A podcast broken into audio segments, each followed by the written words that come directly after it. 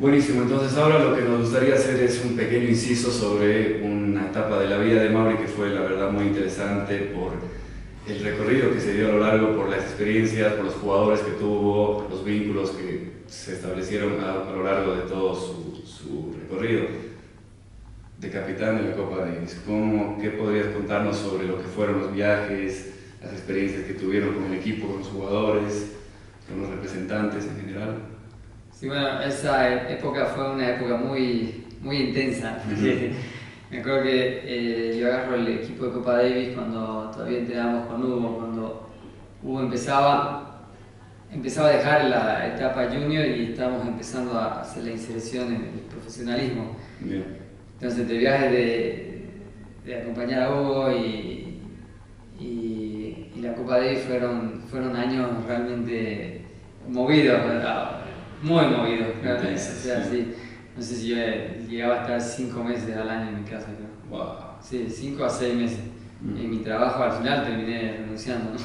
Porque ya el trabajo era de, de parar más aquí y allá, entonces hubo un tiempo que sí nos dediqué, me dediqué solamente a estar con Hugo, fueron un año y medio, casi dos años. Y bueno, Copa Davis es como es la selección mayor de, de fútbol, digamos, es algo algo muy de muchas emociones, la verdad, eh, mucho orgullo, eh, muchas frustraciones, porque al principio me acuerdo que yo tomo el, equipo y saqué a dos referentes del equipo, fue un quilombo, me mandaron carta de la Asociación de Cochabamba a la Federación, yo estaba viviendo en Santa Cruz ese tiempo, porque saqué a Mauricio Estíbaris. y bueno, y estaba ahí, que digamos que entre Luis Makiguchi, que sí, que no, y fue un peloteo que al final sí, no, y después él, él no se animó ya en su momento. Bueno, al sacarlo a fue un show porque metí a, a Hugo Delín y a Boris Arias, que tenían. Recién habían cumplido 17 años. Claro, Y de paso, Hugo me acuerdo que se lastimó el hombro, entonces no podía jugar. Uy, peor todavía. Eh, estaba Mauri Doria, que era singlista, entre que single, doble, estaba Federico Ceballos, tenía 22 años en ese momento, 22, 23. Y me acuerdo que un partido clave fue justo cuando debutábamos con Guatemala.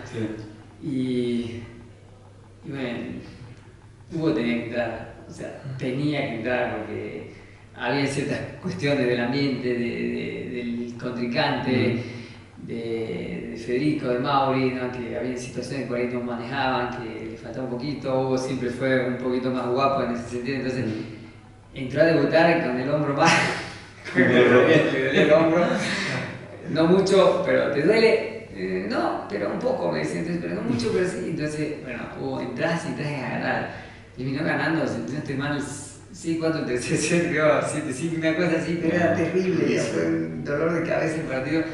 Y con ese partido jugamos, ya nos aseguramos el ascenso, más allá de que se gane o se pierda, porque el que ganó el grupo fue Barbado, cuando nosotros quedamos segundo. Entonces Hugo termina ganando y con eso empatamos un 1 porque íbamos 1-0 abajo. No. Perdió creo que Mauri Doria con, con Christopher Díaz, que estaba muy encima del nivel de todos en ese momento Christopher. Claro. Y entra Hugo gana ahí arañando y en el doble, bueno, el doble Federico y, Mauricio era una pareja muy, muy fuerte. Y ganaron así, uno sí, uno, 3 2 y 1, creo, y con eso ya fue. Pero desde el principio fue bastante, era todo negro, los pelos de punta, todo muy rápido. Eh, logramos hacer que, que, a los jugadores les paguen más en, eh, en cuanto al, price money, que, que la ITF daba un monto. Eh, obviamente eso se reparte, la federación lo reparte así de una forma o de otra, entonces logramos hacer que les paguen más a los chicos, que al entrenador lo, valoren más, eh, que viajemos con mejores condiciones, hubo una administración muy buena como la de Álvaro Guzmán en ese momento, que él también acompañó esos dos periodos que tuvo ocho años. Eh, o sea, se, se consiguieron cosas muy importantes. Después del siguiente año descendimos de cabeza, me acuerdo, porque siempre nos tocaba ir en el grupo 2 a jugar de local perdón, de visita, siempre de visita, de visita, de visita. Y era un equipo muy nuevo. Yo me acuerdo que apostábamos con Álvaro y le dije, dame cinco años y ascendemos y vamos a ir al grupo 1. cinco por lo menos, porque hay que ir estructurando, tenemos que ir entendiendo muchas cosas, ir conociendo, porque no somos un país como la Argentina, que tiene jugadores de, trayectoria desde, hace 100 años, no sé, o el mismo Brasil, todo. Entonces nosotros fuimos aprendiendo ciertas cosas, fuimos eh, mostrando un camino y, eh, sea, modestia aparte, me tocó estar ahí, pudimos meter un, al fisioterapeuta, un, un preparador físico, eh, hasta ahí llegaban los, recursos, más no se podía, no se podía hacer un, equipo más grande. después nos acompañó Mauricio Doria como subcapitán, no se pudo plasmar que llegue a, quedarse de capitán, eh, porque esa era la idea, ¿no? que el subcapitán siempre tome la posta y de ahí estaba, vaya saliendo y que se siga una misma línea. Se pasen torcha, claro. claro. Y se promocionaban muchos jugadores jóvenes, como Rodrigo Vance, por ejemplo, lo llevamos con 15 años. Eh, después eh, apareció Juan Carlos Aguilar, Carliños, que, que Carly ganó US Open en doble, junior. Sí, eso fue el 2000. 17 creo, algo así, ¿no? Eh, y así, bueno, fuimos, hubo, empezó a haber un poquito más de, dinamismo en cuanto a los jugadores para que los más chicos vayan aprendiendo. Eh, ahí también lo metimos al, al hermano de Hugo de Liga Murkel, que juega, muy bien. Eh, bueno, muchos juniors, Stefan Kenifest, ahí hay otros que llevamos a otros chicos, Álvaro Saucedo, igual que tenía 16 en su momento, siempre iban al sparring. Eh, fueron años realmente muy, muy, muy, lindos, muy movidos. Eh, tuvimos la chance por primera vez que casi le ganamos a Perú, me acuerdo de, de, visita. Nunca llegamos a tener match point, pero llegamos a estar 2-0 arriba, 2 sets arriba en el doble, 2-0 arriba en sets todo, no, ahí, ahí, faltó justo lo que yo les decía, ¿no? necesitamos tiempo para entender ciertas situaciones y manejarlas. Dar ese último paso. Claro, que el, público esa vez en el Perú se vino encima, nos tiraron piedras, me acuerdo que una, uh. bolsa de hielo, me llegó, casi me dan en la cabeza. Ahora, si lo pensás, era mejor que me den porque íbamos a ganar por, por default, ¿no? entonces, pero eh, son cosas que que nunca la, la habíamos tenido como equipo Bolivia, creo yo, estoy casi seguro. Y como que después de un tiempo ese equipo que se estructuró, fíjate, Hugo, Boris, eh, Federico sí, está jugando muy bien al doble. Eh, y a veces el, cuarto jugador alterna, Mendoza, va uno, mm, ahí va, Pero el equipo base que creamos en ese momento es el equipo que el año pasado le gana a Dominicana. Y ahora con el cambio de estructura que hay del, de Copa Davis van a jugar en la zona mundial, ¿no? O el ascenso a la zona mundial. Es algo que obviamente son tiempos, a veces un periodo de mediano plazo significan 5 años, ¿no? Claro, es un proceso. Los alemanes en fútbol tienen procesos de 25 años, ¿no? Sí, sí, totalmente. Empiezan cuando son de 8 años y, están en su pico a los 25 años cuando son campeones del mundo. Entonces, en tenis es algo así.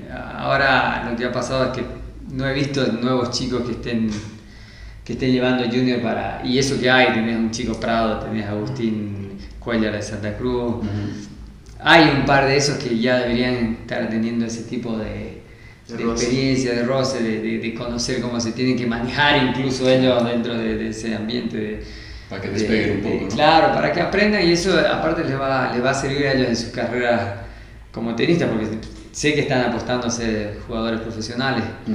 Entonces, son cosas que en Copa Davis aprendés, que te las va dejando y que también tenés que ir dejando algo, ¿no? Tenés, que, tenés que tener esa, esa capacidad ¿no? De, de, no ser egoísta, ¿no? Que creo que eh, cuando estuvimos fue, fue un equipo bastante abierto, obviamente el que tomaba las últimas decisiones era yo porque era el que le iba a cortar la cabeza. Claro, y, y bueno, o sea, siempre uno tiene la esperanza de, seguir. Estuve en equipos sudamericanos, hemos ganado torneos sudamericanos con, con unas, chicas de esa, las de Santa Cruz. Y el año pasado, el año pasado salimos campeones panamericanos, ¿no? Con, con Noel y con, y con Federico, que fue la primera vez que Bolivia gana medalla de oro, creo que fue la primera medalla de oro de, no sé si, si de todas las disciplinas. De tenis sí, fue la primera. Eh, y bueno, y como te digo, son, es el mismo equipo que, que se conformó el 2009, creo. Claro, claro. Buena base. Que, claro, buena base que, que, que después dio sus frutos, ¿no? Sí. Creo que ahora tendrían que hacer algo, algo parecido para, para aprovechar este momento que tenemos un jugador tan importante, ¿no? Tal cual, tal cual. Aparte tenés eh, a Federico que está jugando al los dobles, Boris Arias igual.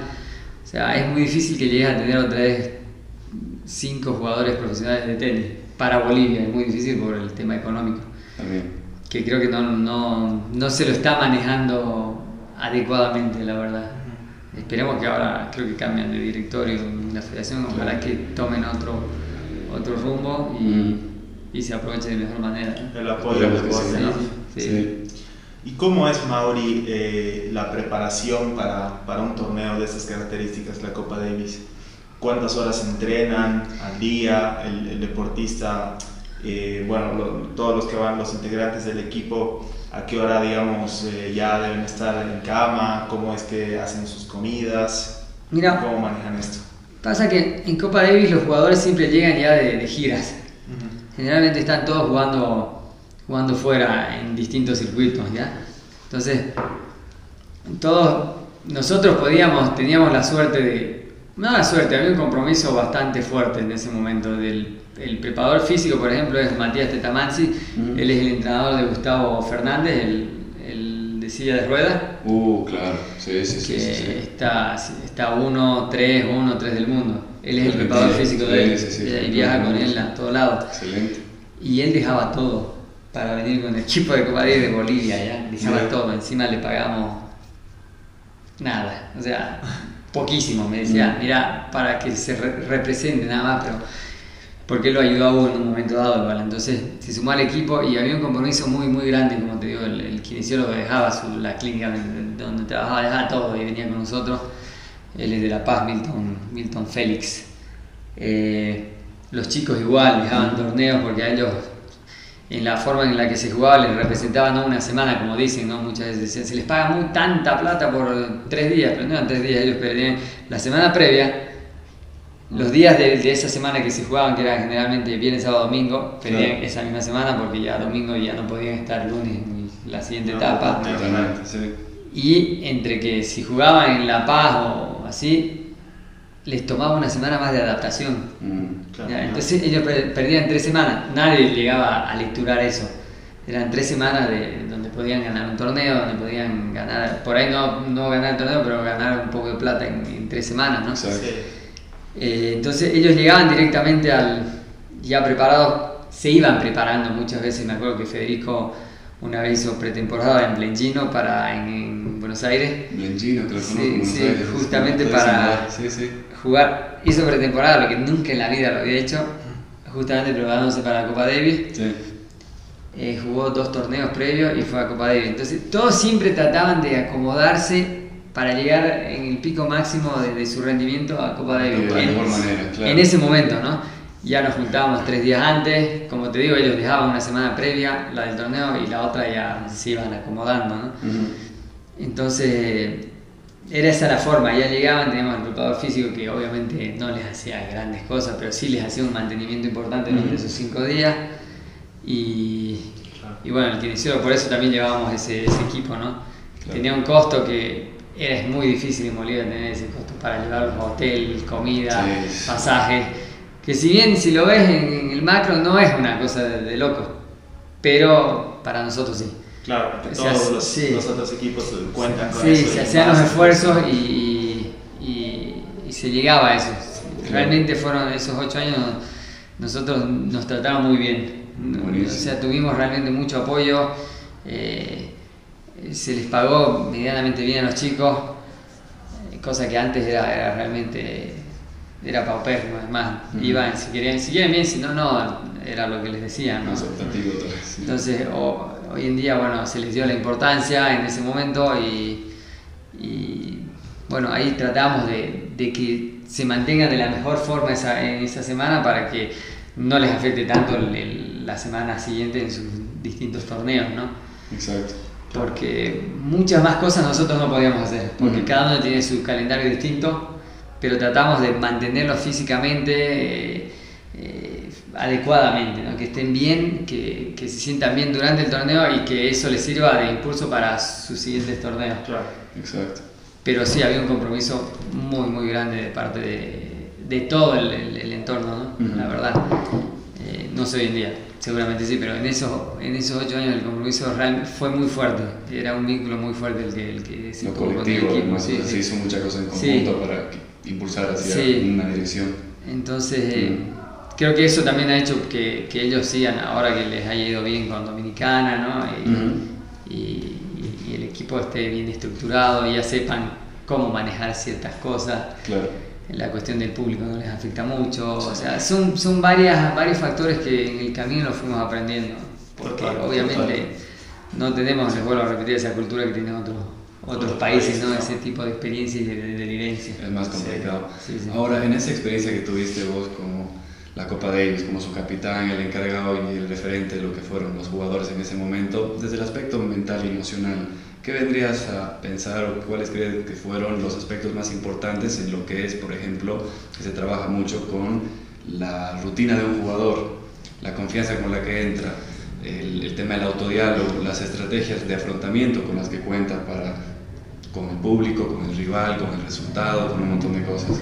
Lo que pasa es que todo eso que vos me, planteas ahora, en, en, un momento dado nosotros solamente sabíamos eh, manejar las rutinas previas eh, a, la charla. Por ahí muchas veces eh, personalmente estaba muy ansioso de, de poder tener, por ahí obviamente para mí mismo ego, ¿no? de los jugadores, tener éxito, el, el, marcar, el, decir, bueno, ya ganamos, vamos a y seguimos marcando un camino. Y por ahí, ahí las charlas eran demasiado, demasiado eufóricas tal vez, ¿no? Eh, y es como, como te decía, son cosas que por ahí fuimos pecando en algunas, en otras no. Eh, pero era porque no teníamos ese tipo de, de conocimiento, digamos, dentro de, de, por ejemplo, en Lima, como te dije, teníamos el partido ya ganado, pero hubo el factor público que que ninguno habíamos tenido ese tipo de vivencia que se te vino del estadio entero y o sea cuando yo me sentaba me acuerdo al lado de, de Federico que jugaba en el doble tenía que gritarles porque la bulla era, era impresionante y estábamos lado a lado ¿no? entonces son cosas que por ahí las fuimos aprendiendo son cosas que, no, que nos faltaron que tal vez en ese momento no teníamos que llegar a aprenderlas teníamos, tendríamos lo ideal era que tendríamos que haber llegado ya sabiendo cómo, cómo manejarlo. Se podía plantear ese escenario. Sí, sí, sí. Para simularlo tal vez. Claro, entonces, y de ahí, cuando perdíamos, en ese momento la frustración fue gigantesca, o sea, eh, yo me acuerdo que esa derrota marcó algo muy, hubo como, marcó algo muy, muy, grande, ya, al otro día estaban todos muy afectados, esa vez que nos, que nos fuimos, cada uno que le tocó ese fue fue algo muy... fue raro, eso es lo que me acuerdo. Eh, no supimos manejar ese momento, nos faltó ese, ese, esa parte psicológica, nos faltó el saber manejar eh, la ansiedad eh, y nos faltó obviamente porque capaz no necesitamos una persona que, no, que, que sepa que sepa moldearnos en ese, en ese momento y, y, bajar un poco la, la, la tensión, la presión, las ansiedades. Eh, son cosas que obviamente hoy en día capaz que no cometamos esos errores. Tal vez en ese momento si, tendríamos, si hubiéramos tenido un profesional que, no, que sepa manejarnos, que sepa decirnos, bueno, cálmense porque puede suceder esto, no sé, sus pulsaciones, su adrenalina, todo está desbordado, entonces cálmense, bájale un cambio. Eh, quizá hubiera sido distinto. obviamente eso ya pasó. Eh, creo que los chicos han manejado otro tipo, esas, esas cosas, ahora les, les, han sabido dar una vuelta a eso. Eh, eso los ayudó a dar pasos hacia adelante. Totalmente. Que creo yo que seguimos teniendo una, una falencia grande en, ese sentido. Yo la experiencia que tengo es que la tengo... ¿Como equipo de, Davis, quieres decir? En general, en general, en mm. general, porque hay muchas veces que hay chicos que están jugando partidos importantes y, por ahí tenés al entrenador que está desbordado, que está enloquecido, que, que, piensa que él es el que, el que está ganando, ¿no? que está bien por ahí su trabajo va a ganar, pero el protagonista es el chico.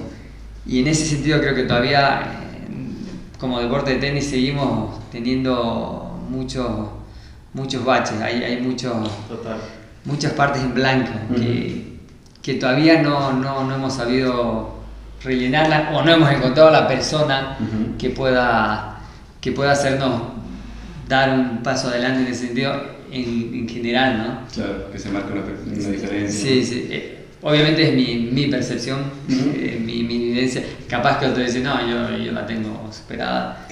Eh, pero yo creo que esa parte la tenemos todavía muy, muy en pañales. Muy dormida. Sí, sí, sí. Está perfecto.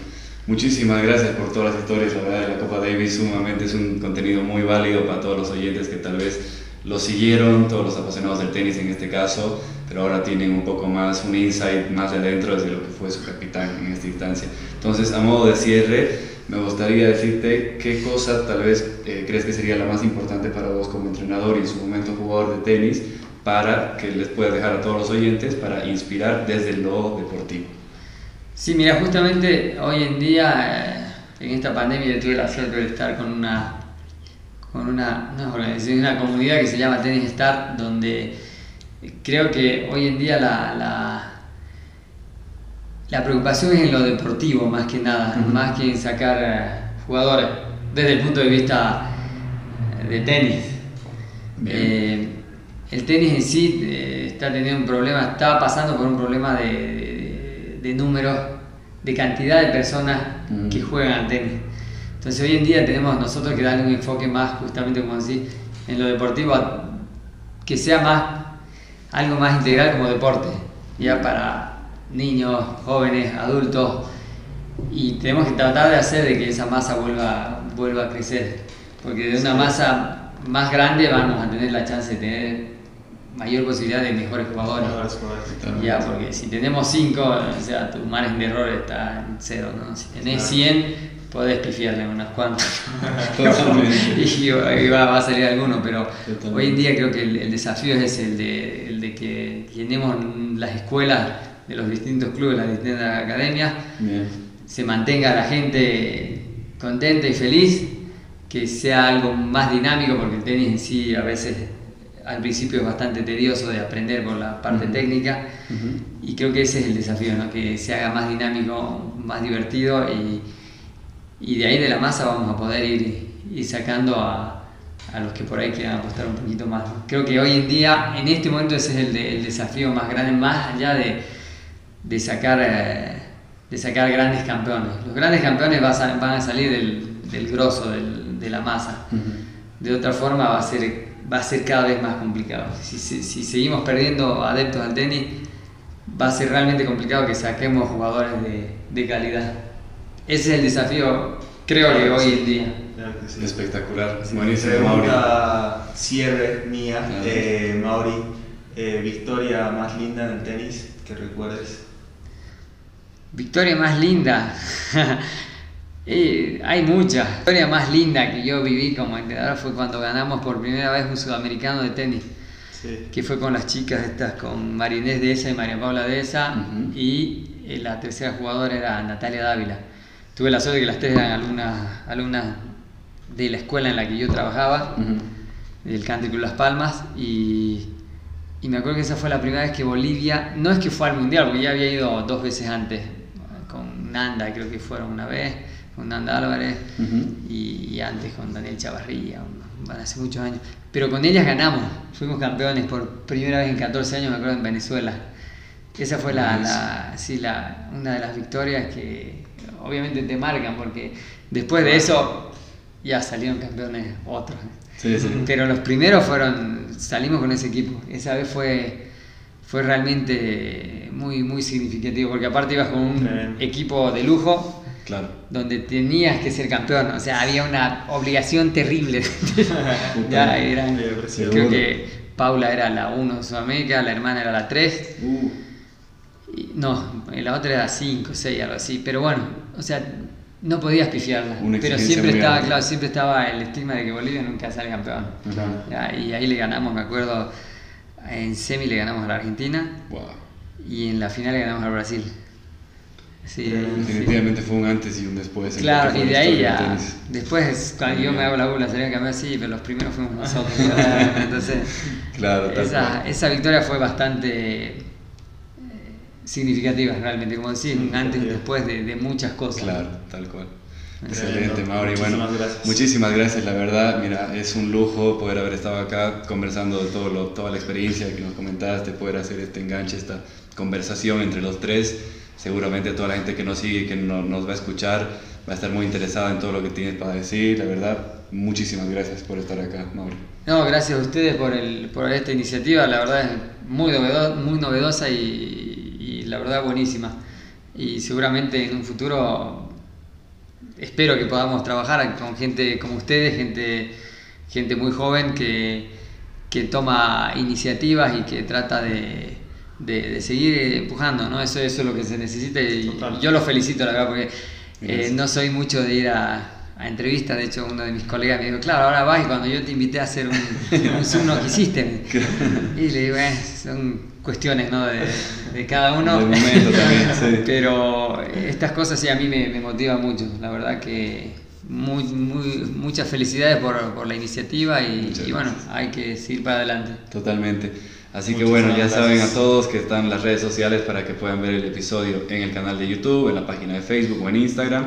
Cualquier cosa vamos a ir subiendo un poco más de contenido, de novedades, próximos invitados que se van a dar en lo que es este podcast, pero entonces nada, hasta entonces muchísimas gracias por estar acá con nosotros, con Mauri, con Ale, un gustazo como siempre. Muchísimas gracias. Y nos vemos la próxima. Un abrazo, cuídense. Chao, chao. Gracias, chao, chao.